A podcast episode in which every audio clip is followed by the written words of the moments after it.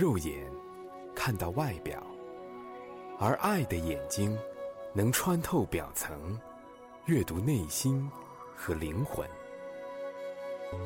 身随心动，境由意转。无论你在哪里，且听这一处花开的声音。寻找，亦或回归，不期而遇。一场初见般的相聚，就在婉约。宛若与你相约，此时此地。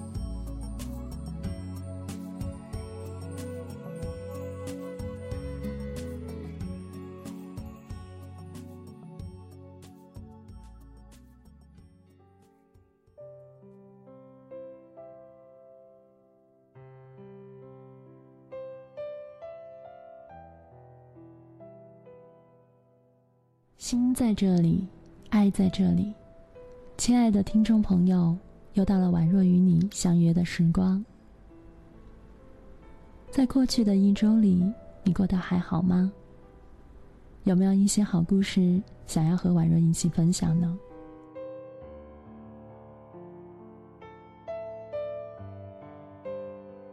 自从《婉约》这一档节目播出以后，生活。也变得更加的不同。当我们真的开始以一种讲故事、感受故事的心情去生活，人生里的五颜六色也被赋予上不同的意义。有时候我们大起大落，有时候我们平凡无奇。那些值得悲伤的，或是喜悦的。都因为一份讲故事的心情，而带上艺术的味道。上一期的节目里，宛若和很多朋友一起分享了我们每个人心中的世界杯的故事。在这个季节，我们因为这个全球瞩目的赛季所吸引，彼此连接。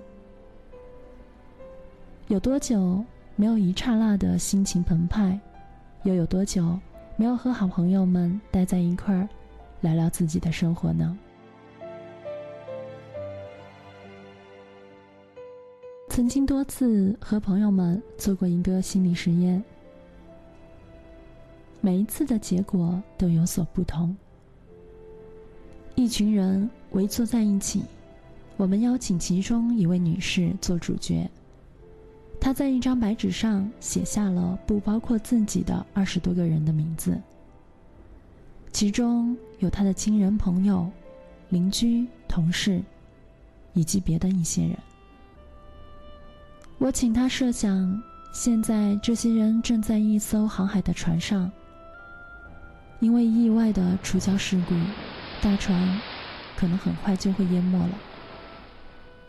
而这个时候，由于资源和时间的有限，必须选择要先放弃一些人的生命。假如现在他的笔就是上帝的手，他可以决定这些人生命的去留，他会做怎样的选择呢？就和大部分人一样，最开始的选择是相对轻松容易的。他先后划掉了邻居、同事。和其他一些看起来不够重要的人。然而，当纸上只剩下四个人的名字，他的表情开始变得凝重，眼神严肃起来。在颤抖着划掉了父母名字之后，他的脸上开始露出了痛苦的表情。这时，大家也目不转睛地看着他手上的笔，每个人也表情严肃。此时，游戏已经不单单只是一个游戏了。在最后，当她必须要选择丈夫和孩子，她要留下哪一个时，她无比痛苦的划掉了孩子的名字。就在那一刻，她突然失声痛哭。在场的所有朋友也都沉默了。在等待着他的回答。我们都知道，在平日里，其实听到最多的就是她对于丈夫的埋怨，总觉得丈夫不够了解自己，不能够给自己更好的爱。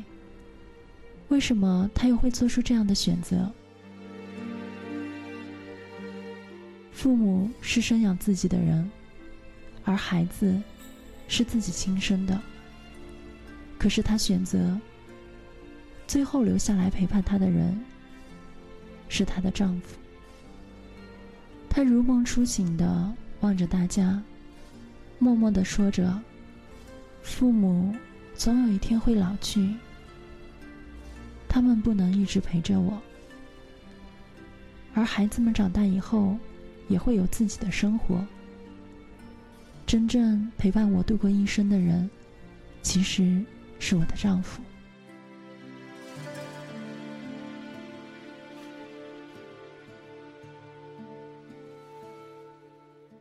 这个心理学的小游戏，其实是源于美国加州大学的一门心理学的课堂。这个心理测试的名字就是“谁是你生命中最重要的人”。其实宛若和许多朋友都分享过这个测试，每一次的结果。都会有一些不同。有一位男士，他是从小被单亲妈妈带大的，所以在他的生命里，母亲是最最重要的。而在另外一些家庭里，因为孩子来之不易，所以在夫妻双方都做这样测试的时候，他们的共同留下的都是自己的孩子。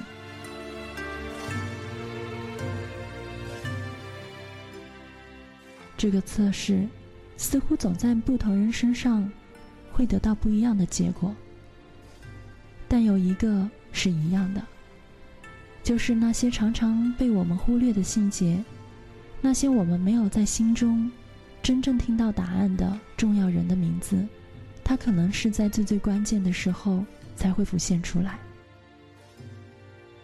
生活有时候走得挺快。那些大量占据着我们时间的事物，让我们不太容易去分辨，究竟谁才是我们生命中最重要的人。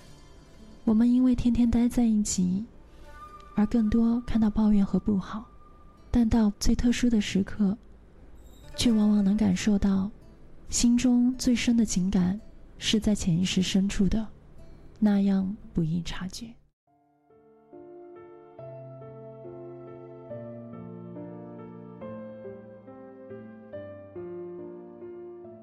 朋友无意说起，在前段时间被大家所关注的马航事件。其实到今天，关于马航的报道已经非常的少。对于我们来说，马航这一次重大的事件似乎已经远去了，但是对于他们的亲人来说，日日夜夜其实还在为他们所牵挂着。五幺二大地震里，我们一定会去猜想，当那些生命埋在废墟的最后一刻，他们最想见到谁？最想说一些什么呢？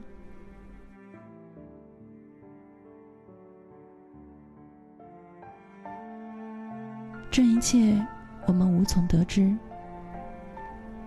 然而，在二零零一年九月十一日，一场全球性的灾难袭击。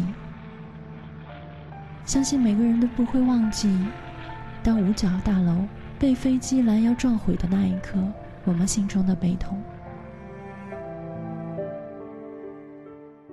而那一次事件之后，美国联邦政府赋予了美国通讯局一个权利，调出了在临死之前那些工作者最后一通电话。宛若看了所有的通话记录，发现。人们拨通的最多的电话，一定是给自己家人的，而在那一刻，说的最多的话就是“我爱你”。第二句就是“对不起”。其实我们都能感受到，在平凡的生活里，往往只有在一些不平凡的事件发生的时候，我们才能真正的看到自己内心深处那个重要的人。但其实还有一种可能，就是我们带着对重要人的那份觉知和关怀。我们对他们的牵挂、爱，以及深深的尊重，未必要到一个特殊的时候才呈现。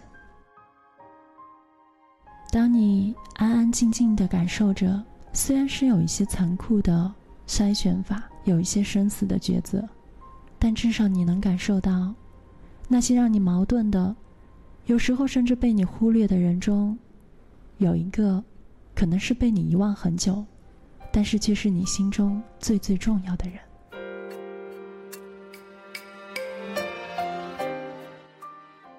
今晚，婉若就要跟大家说一声晚安了。